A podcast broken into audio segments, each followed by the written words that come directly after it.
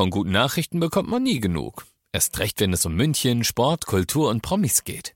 Lesen Sie selbst gute Nachrichten. Heute in der Abendzeitung und auf abendzeitung.de. Abendzeitung. Die ist gut.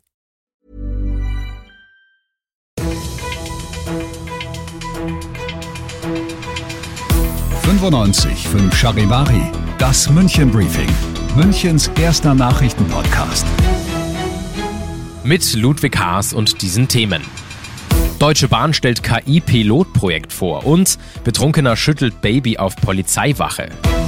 Herzlich willkommen zu einer neuen Ausgabe. In diesem Nachrichtenpodcast informiere ich dich täglich über alles, was du aus München wissen musst. Jeden Tag gibt's zum Feierabend in fünf Minuten alles Wichtige aus unserer Stadt. Und zwar jederzeit als Podcast und jetzt um 17 und 18 Uhr im Radio. Die Deutsche Bahn, die hat heute am S-Bahnwerk in München-Steinhausen ein neues Projekt vorgestellt, und zwar zur Nutzung künstlicher Intelligenz. Die Züge sollen in Zukunft pünktlicher werden, und zwar durch automatisierte Wartungsmechanismen.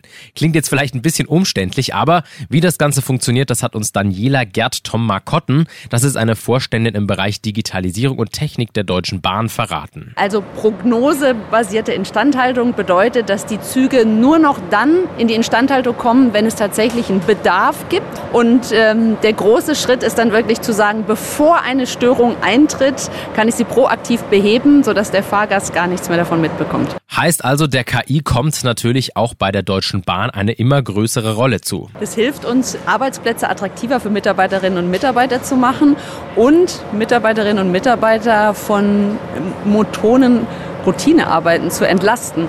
Und natürlich bringt es mehr Effizienz in den Ablauf, weil wenn ich sage, statt drei Stunden pro Zug kriege ich dieselbe Information in weniger als einer Minute, ist das schon signifikant. Am Ostbahnhof haben sich gestern Nachmittag durchaus dramatische Szenen abgespielt. Ein 34-Jähriger ist da am Bahnsteig entlang getorkelt. Das ist an sich ja eh schon ziemlich gefährlich. Dazu kommt aber auch, dass er sein gerade mal neun Monate altes Baby auf dem Arm hatte. Auch der Opa war mit dabei, aber er war ebenfalls betrunken. Die Bundespolizei schritt dann nach Hinweis einer Passantin ein und hat den Mann widerwillig auf die Wache gebracht. Dort ist das Ganze dann komplett eskaliert. Der Vater schwang und warf das Baby plötzlich durch die Luft und wurde zunehmend aggressiv. Dem Mann wurde der Säugling dann abgenommen und zur Oma gebracht. Der Atemalkoholtest beim 34-Jährigen schlug mit 2,62 Promille an. Du bist mittendrin im München Briefing. Das ist natürlich Münchens erster Nachrichtenpodcast. Und nachdem wir gerade schon über München gesprochen haben, werfen wir jetzt noch einen Blick auf das Wichtigste aus Deutschland und der Welt. Immer mehr Länder in Europa gehen laut der Weltgesundheitsorganisation WHO gegen den Tabakkonsum vor.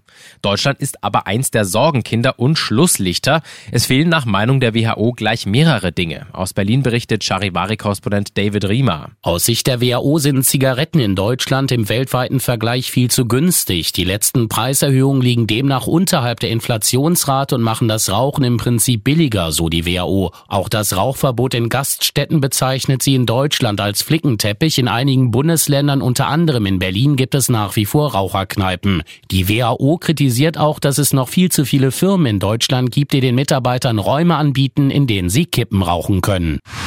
Der vor der niederländischen Küste brennende Frachter ist nach einem riskanten Transport entlang der Wattenmeerinseln endlich an seinem neuen vorläufigen Ankerplatz angelangt. Aus den Niederlanden berichtet für dich Charivari-Korrespondentin Bettina Fisser. Der Transport verlief ohne Probleme, teilte die Behörde mit. Die Lage des Schiffes ist stabil, der Brand schwächt sich weiter ab.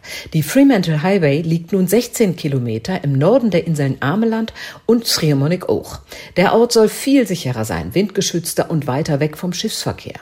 Und dort soll der Frachter nun vorerst auch bleiben, bis das Feuer erloschen ist. Noch immer besteht die Gefahr, dass Öl aus dem Schiff leckt und die Umwelt verschmutzt. Daher war der Transport auch so ungeheuer riskant. Die Einführung des E-Rezepts, die kommt allmählich in die Gänge, nachdem ja länger schon drüber gesprochen wurde.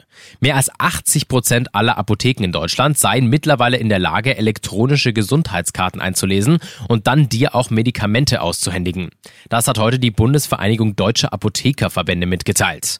Bis Ende August sollen es dann 100 Prozent sein. Zitat, wir sind auf einem guten Weg, das sagte heute eine Verbandssprecherin. In diesem Sinne, ich bin Ludwig Haas und ich wünsche dir noch einen wunderschönen Feierabend. Ciao. 95.5 Charivari, das München Briefing, Münchens erster Nachrichtenpodcast. Die Themen des Tages aus München gibt es jeden Tag neu in diesem Podcast. Um 17 und 18 Uhr im Radio und überall da, wo es Podcasts gibt, sowie auf charivari.de. Even when we're on a budget, we still deserve nice things.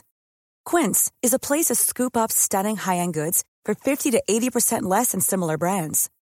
They have buttery soft cashmere sweaters starting at $50, luxurious Italian leather bags, and so much more. Plus, Quince only works with factories that use safe, ethical, and responsible manufacturing. Get the high-end goods you'll love without the high price tag with Quince. Go to quince.com/style for free shipping and 365-day returns.